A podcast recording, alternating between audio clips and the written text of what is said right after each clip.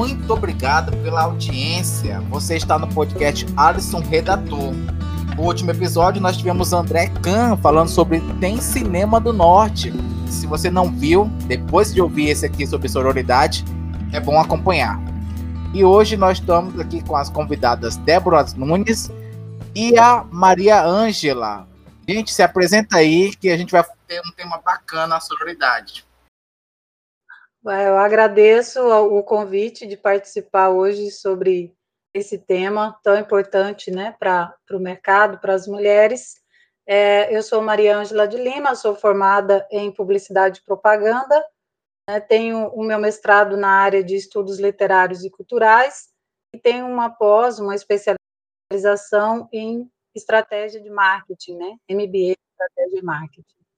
Eu moro hoje em Porto Velho, Rondônia, mas comecei a minha atuação no mercado em Mato Grosso, de onde eu me formei na UFMT, né, como redatora publicitária, e a partir da redação, planejamento, pesquisa, eu passei por diversas áreas da comunicação e hoje sou gestora de um núcleo digital aqui em Porto Velho, Rondônia. É isso. Ótimo, perfeito. Diga aí, Débora. Oi, gente, eu sou a Débora Nunes. Muito obrigada pelo convite, Alisson. Eu sou publicitária é, formada, né? Já tem é, uns 10 anos. E também sou do movimento Publicitárias com A. É um movimento é, formado por mulheres aqui de Cuiabá, de onde eu sou, né? Sou de Cuiabá. Se vocês quiserem seguir a gente, é só procurar no Instagram e no Facebook por Publicitárias com A. Gente, por favor, arroba publicitárias com A. Se você não curte essa página, você não segue esse Instagram, tá perdendo tempo. Vale muito a pena. Não só o Instagram, né, Alisson? O podcast também é legal de falar, né? A gente tem um podcast. É, exatamente. Exatamente. É, foi assim que a gente teve essa, essa oportunidade de estar tá, tá junto aqui fazer essa parceria. E agora eu vou perguntar para as duas. Eu vou começar pela Maria Ângela. Maria, por que que sororidade, ainda tem tanta gente que pensa que é remédio, tanta gente que pensa que é comida, por que, que esse termo ainda é desconhecido para tanta gente? Porque é tão desconhecido para a maioria das pessoas?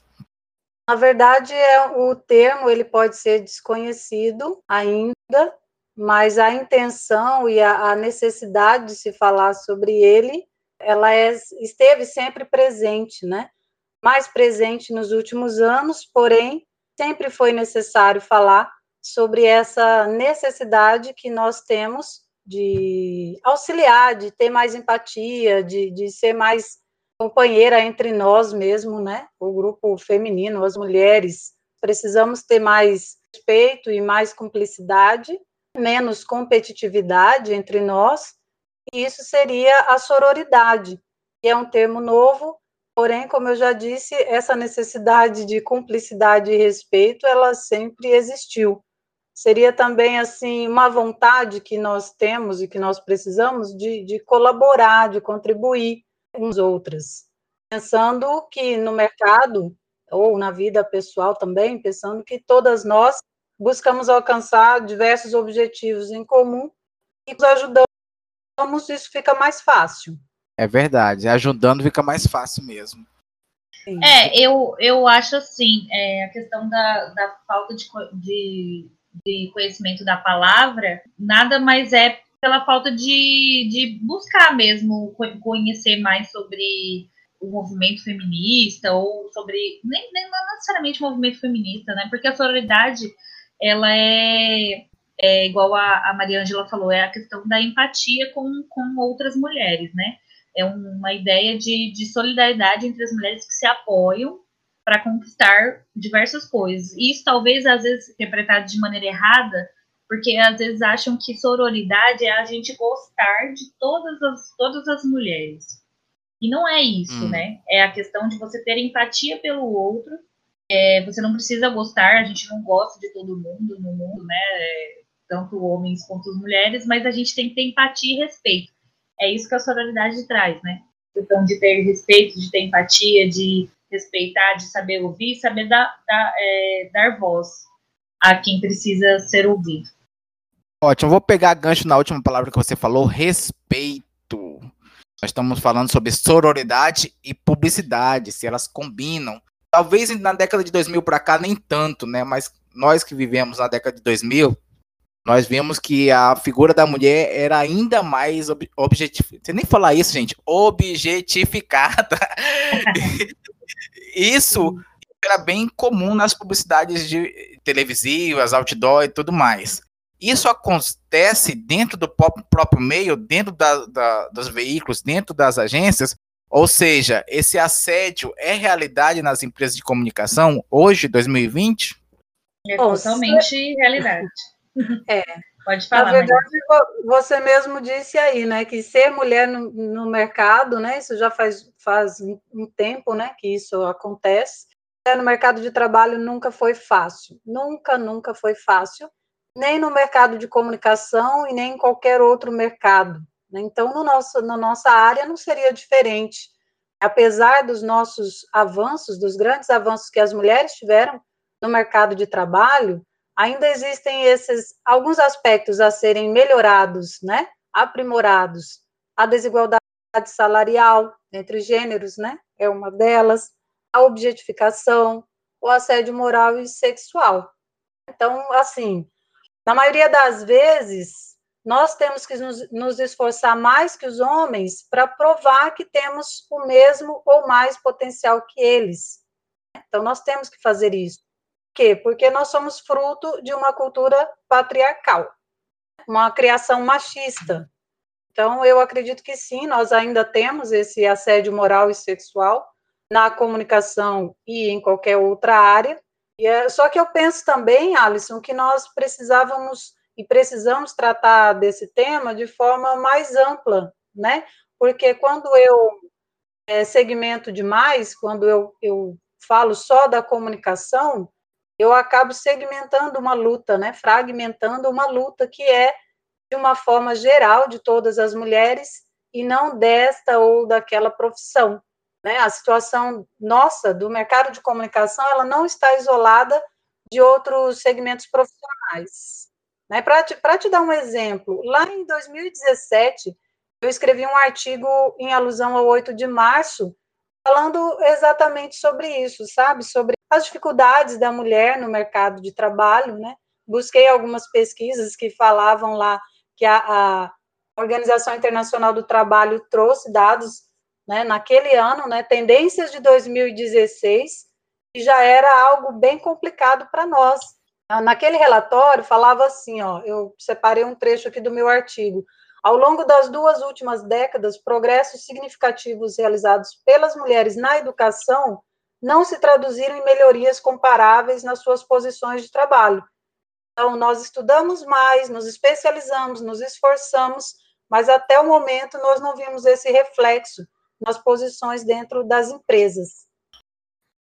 Eu acho assim, é, que a, a, a mulher na, na publicidade ela é objetificada, porque quando você vai olhar para dentro das agências, quem é a grande maioria na, na, na criação das propagandas? São os homens.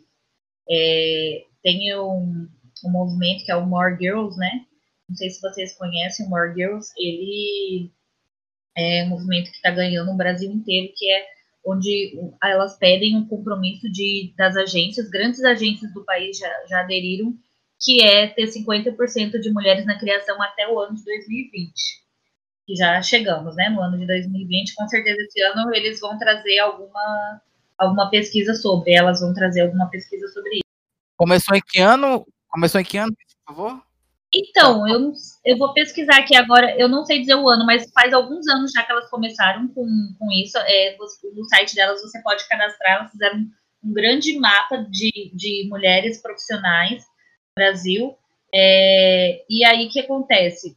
É, o, ela vê, é, ele, elas vieram para combater o estereótipo daquela, é, daquelas propagandas de margarina, onde a mulher é, é a dona de casa que está ali linda, maravilhosa, perfeita, cuidando dos filhos, esperando o marido chegar em casa do trabalho. Ou a gostosa da cerveja também, né? É, então, porque o que acontece? A, a, a, partir do momento que, que, que a gente tem muitos homens na criação, não tem eles criam para eles, né? A propaganda é criada é. para eles. E, e, a gente não se sente representada. Um grande, e grande parte do poder de compra está na mulher, né? O maior número de. É, a mulher que tem o maior poder de compra dentro da família, né? E, e, é irônico isso, porque existe menos de 20% de mulheres na criação de agência, né?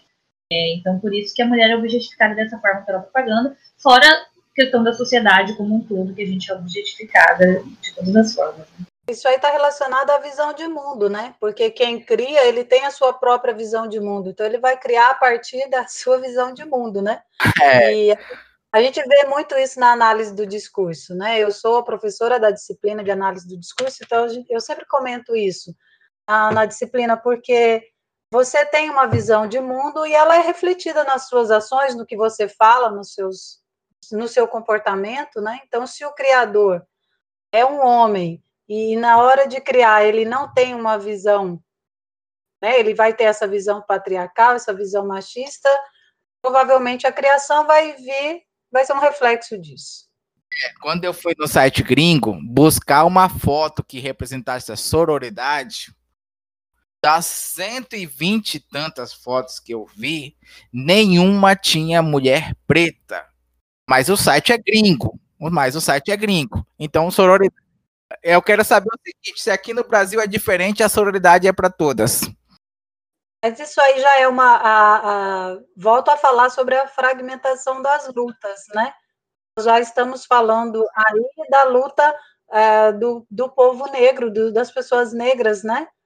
E tem toda Sim. a dificuldade. A mulher, né, nessa pesquisa que eu apresentei aí anteriormente, e ela continua fazendo esse mapeamento, a mulher, quando ela é negra, ela tem ainda mais dificuldade, sim, no mercado. Né? Essa pesquisa atualizada, ela tem um relatório de 2018 que ela traz que as mulheres representam 39% de todos os trabalhadores assalariados do mundo e apenas 27% dos trabalhadores administrativos. E a parcela de mulheres gestoras praticamente não mudou em duas décadas. Então, assim, é, nós temos ainda a dificuldade das mulheres, e dentro da dificuldade das mulheres, nós temos ainda a dificuldade das mulheres negras, sim, com certeza. Infelizmente.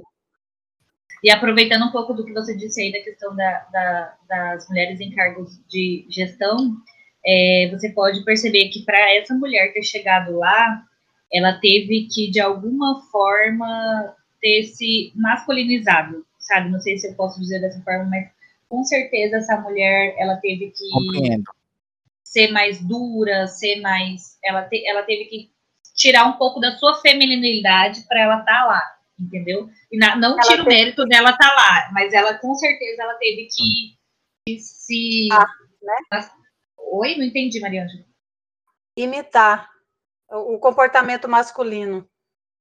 É, ela teve, para chegar lá, ela teve que imitar o comportamento masculino. E isso é, é péssimo, né? A gente não precisa, até porque, como você disse, o, a, as mulheres, elas são muito mais capacitadas, a gente estuda muito mais, a gente é muito mais qualificado do que, do que a maior, se você for ver nas pesquisas, é, a maioria das, das pessoas as mais formadas são as mulheres, né? A gente tem é, faculdade, pós-graduação, mestrado, doutorado, não sei o que, não sei o que lá, um monte de coisa, um monte de curso, mas não está lá no, no, no cargo, nos cargos de alta gestão e também não está na questão salarial de maneira igual com quem tem os mesmos estudos, as mesmas capacidades.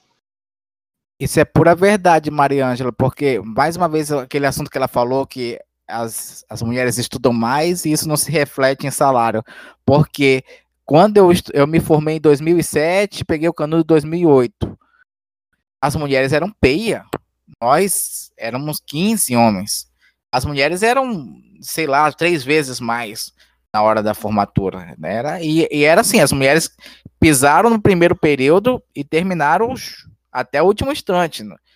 E fora isso, depois de 10 anos, todas elas buscaram todo tipo de graduação que vocês podem, possam imaginar, coisa que os marmanjos não fizeram.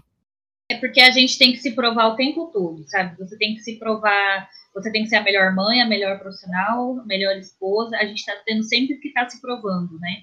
E por isso a gente acaba buscando mais capacitação, é, porque não basta só eu ser boa, eu tenho que ter é, faculdade, doutorado, mestrado, é, entendeu? A gente tá, tem sempre que se provar, faz, é, faz parte do que a gente vive, né, na nossa sociedade. Mas a sociedade como ela é hoje, a gente tem que estar tá sempre se provando. Voltando ao exemplo aí das, aos dados sobre as mulheres negras, naquela pesquisa que eu disse, mas ela já está desatualizada, né, porque ela é de 2016, e eu não peguei um dado mais atual agora, mas ela sempre faz esse acompanhamento, né? Nessa pesquisa, ela trouxe que ah, para as mulheres negras, né, a situação ainda é mais desfavorável nesse quadro executivo, como eu falei antes, a presen onde a, a, presença da mulher negra se reduz a 0,4%. Meu né? Deus. Mais precisamente duas mulheres na, em cada nas empresas pesquisadas. Então, assim, se você é mulher, é jovem, então você tem que esperar, né? Porque, segundo esse dado, essa pesquisa realizada, o Fórum Econômico Mundial foi de 2014, dizendo que essa igualdade de gênero só será possível em 2095. Talvez. Vocês cuidem bem da limitação do corpite para poder chegar lá. Não serão, muitas não estarão, estarão mais tão jovens. A luta continua. Continua. Aí, gente, eu queria saber a questão da, da. Nós estamos falando da sororidade, publicidade, se elas combinam. Eu queria pedir desculpa para o ouvinte. O certo era ter uma outra mulher trazendo esse assunto, mas o, o podcast chama Alisson Redator, então vocês vão ter que me acompanhar mesmo. Mas e... olha só, faz super necessário ter um homem discutindo esse assunto, sabe? Porque é, uma sociedade se faz com todos, uma sociedade melhor se faz com todos, né? E a sororidade tem que ser praticada por todos. Então, tá, não, não, precisa pedir desculpa por você estar aqui discutindo esse tema. Aquilo que eu vi no, no, no Publicitária com A sobre o machismo, é, masculinidade tóxica. Só de um homem parar para ouvir e reconhecer o privilégio, a gente, nós não estamos numa revolução, mas já é um passo de mudança, né? Aos, aos ouvintes aí, tanto as mulheres quanto os, os nossos camaradas que estão ouvindo, se a gente parar para ouvir as mulheres e reconhecer que tem coisa aí, principalmente na, na, nas turmas de criação, que a gente pode fazer uma mudança assim, coisa simples até, tem. Então, mas tem que ter um pouco de humildade e reconhecer privilégio, né? E, e, essas iniciativas, essa iniciativa como a sua, né, como a das meninas do, do coletivo, um abraço para todas, né, conheço algumas delas lá de Mato Grosso, ah, essas, essas iniciativas, elas são fundamentais, porque elas trazem informações. Então, quando eu entrei no mercado, há 20 anos atrás, eu, presenciei, sim, várias situações muito complicadas, muito difíceis, né, absurdas. Mas hoje nós, eu já participei, né? Para te falar, te dar um exemplo, eu participei de uma seleção em Mato Grosso, um processo seletivo muito cansativo, muito extenso, com muitos concorrentes, e eu fiquei na final, fui a, fui a escolhida. Só que quando eu fui escolhida, que eu fui fazer a última entrevista pelo o diretor do diretor do diretor lá, o Bambambam, Bam Bam, eu perdi as contas de quantas vezes ele me perguntou na entrevista se eu tinha intenção de engravidar. Eu passei por um processo que eu tive que provar por A mais B toda a minha capacidade. Eles fizeram aquelas dinâmicas de grupo, é individual, é prova escrita, sabe? Um, um processo bem puxado.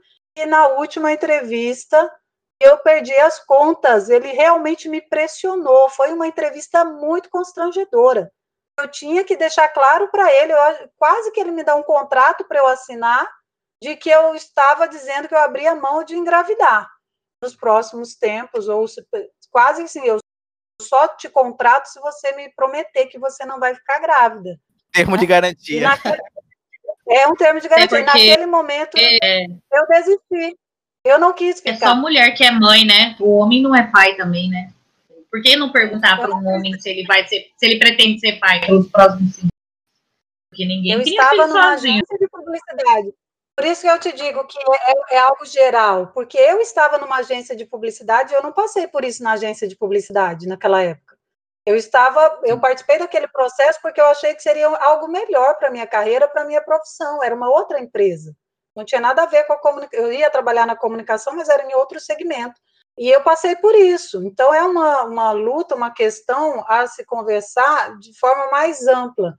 Hoje nós temos muito mais informações, nós temos segurança em denunciar esses atos, né? Ah, do que, do que eu tinha há muito tempo atrás.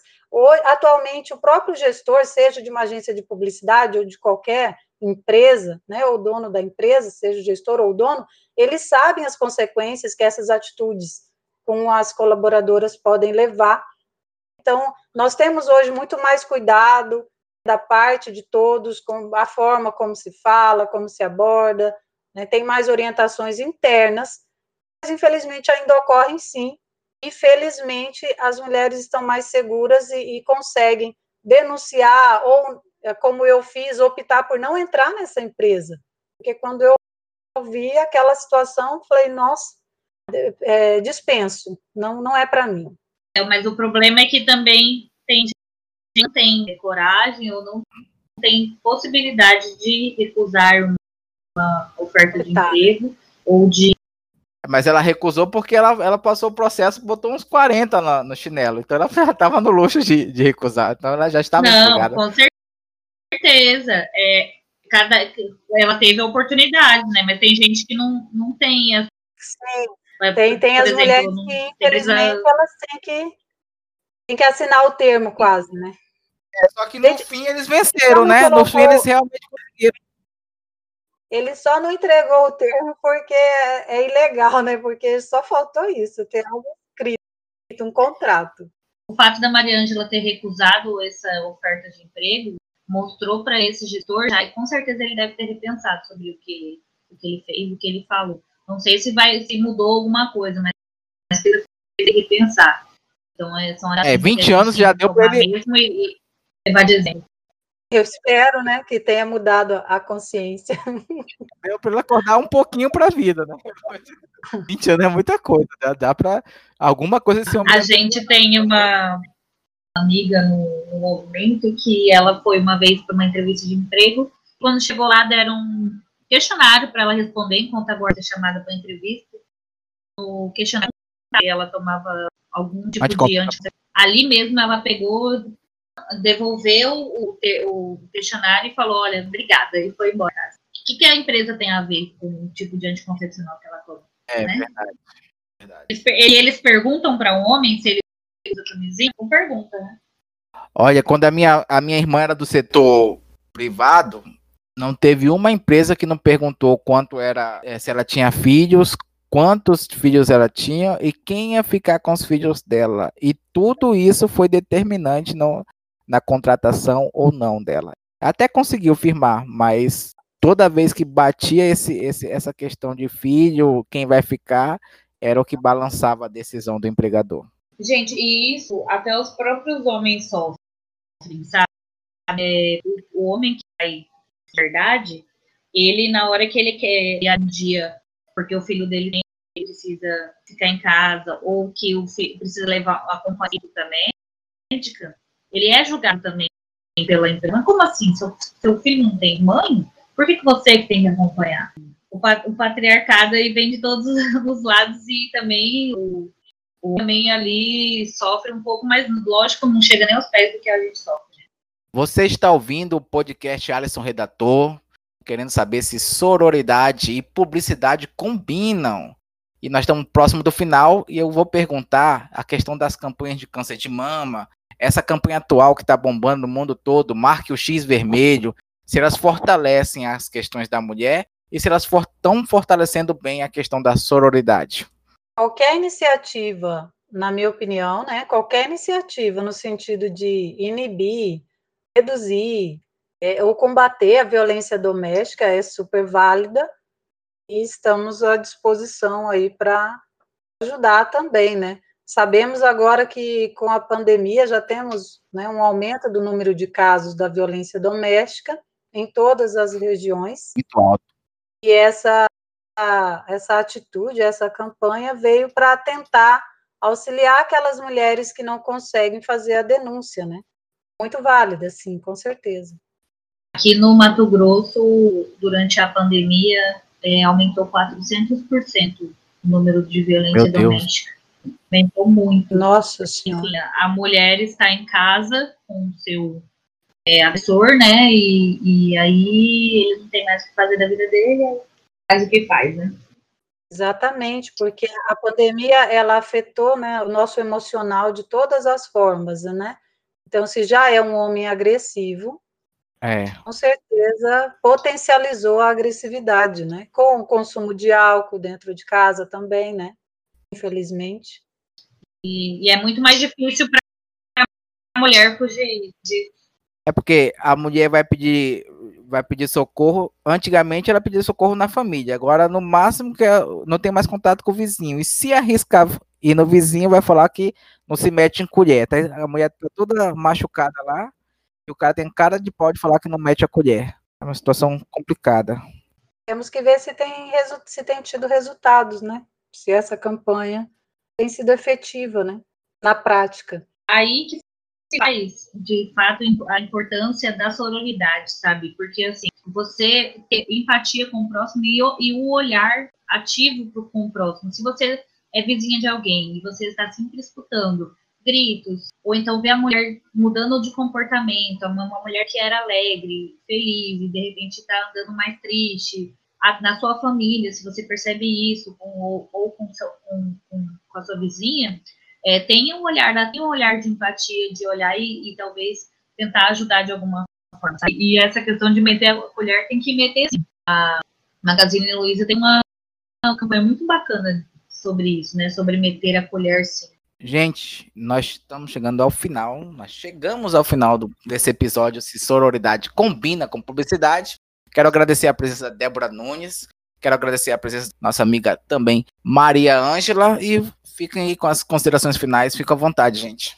Eu agradeço novamente o seu convite. Acho muito importante falarmos sobre todos os, os assuntos que permeiam aí o mercado de comunicação. Esse é um deles, né? Combina sim, sororidade sempre vai combinar com todas as profissões, combina com a publicidade, combina com a comunicação. Temos um, um, mercado amplo aí para explorar temos mulheres competentes em todas as áreas, homens também competentes em todas as áreas. Quando tem a sororidade, não só das mulheres para com as mulheres, mas dos gestores e dos homens também para com as mulheres, o mercado só tende a melhorar. A criação vai melhorar, né? A nossa criatividade vai aflorar, porque nós teremos várias visões de mundo e não apenas uma visão segmentada de um público só. Muito obrigado, Alisson, Adorei participar. Pode chamar de novo. Eu assino embaixo o que a Mariângela disse, concordo, agradeço muito o convite e pelas publicitárias com lá também, vejo o nosso trabalho. E é isso, muito obrigada por essa, é, é, esse podcast de hoje, muito válido o tema. Acabou. Até o próximo episódio.